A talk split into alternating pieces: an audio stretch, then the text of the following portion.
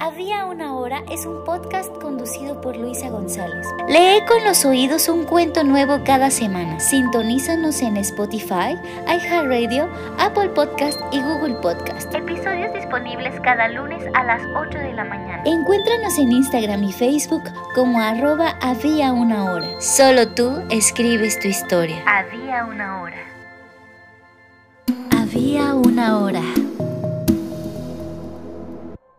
Hola, soy Luisa González y te doy la bienvenida al podcast Había una hora, un espacio en donde voy a leerte un cuento diferente cada semana. Para este primer episodio elegí compartir el cuento Abrázame, abrázame, publicado en mi libro Niña Palabra y su bitácora imaginaria. Abrázame, abrázame. Después de tres días de subir por la vereda del volcán, empezaba a descubrirse diferente. El aire ya no era el mismo. La sangre corría a otra velocidad. Las vísceras se reducían y la osadía también. Comenzó a dudar.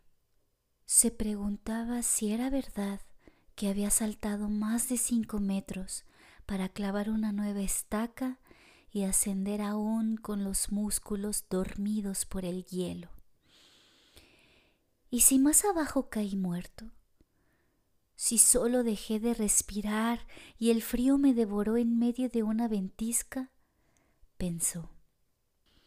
Días y días sin encontrar un solo lugar cómodo, mal durmiendo, pendiendo de un risco, alimentándose de víveres congelados, como sus dedos, como sus recuerdos. Él era un experimentado alpinista. Repetidas veces había conquistado las cumbres del K2, el Kilimanjaro y tantos otros, pero el tiempo cobra caro la cobardía de abandonar un sueño, aunque solo lo haya dejado esperando unos años dentro de su corazón.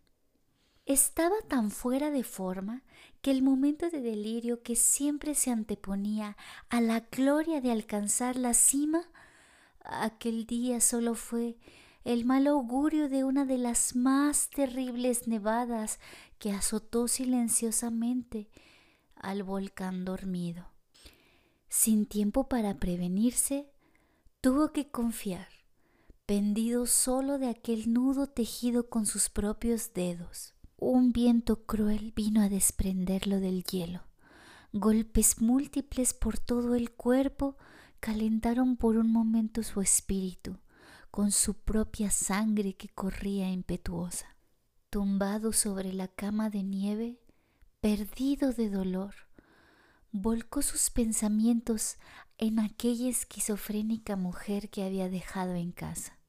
Pensó en que debió haberle avisado que venía Pensó en que si hubieran logrado tener hijos, él quizá hubiera olvidado su ansia de llegar a la cima del mundo. Ya no se amaban. Solo la costumbre, los buenos modos y los bienes compartidos los hacían dormir en la misma cama, comer en la misma mesa, turnarse el control de la televisión. Ya habían pasado las escenas de celos, las amenazas de suicidio, los vasos rotos que cayeron al piso para quebrar todo lo que alguna vez los unió. Al sentir su vida congelarse en medio de la nevada, se descubrió extrañándola y pensando en ella, la llamó. Abrázame, abrázame. La vio llegar no le sorprendió su vestidito morado sin mangas. Ella era así. Tenía los cables cruzados y el frío jamás hizo mella en su glamour. La vio llegar con el pelo recogido en su chongo de geisha, las mejillas rojas y brillantes sus bellísimos ojos negros. Estaba ahí con su mirada de loca y los labios entreabiertos. Te dije que no vinieras, lo regañó apenas acercándose a él. ya estás muy viejo para estas cosas. Y con su habilidad única de hacerse abrazar, cargó aquellos brazos rotos por el frío y rodeó su cintura. Besó con demencia aquellos labios morados y le susurró al oído. Te prometí morirme contigo, canalla. Aquí estoy. Y abrazados, miraron juntos el último oleaje de la nevada. 54 años después, fueron encontrados dos cuerpos encerrados a brazo cerca de la cima del pico de Orizaba. Las labores de traslado se complican, pues cada vez que tratan de separar a los cuerpos, la nevada arrecia. Había una hora. Muchas gracias por regalarme tus oídos. Cada lunes a las 8 de la mañana compartiremos un cuento nuevo. Si este podcast te ha gustado, te invito a acercarte a las redes sociales de Había una hora y suscribirte a nuestro canal. Solo tú escribes tu historia. ¿Qué tal si comienzas hoy a escribir un diario?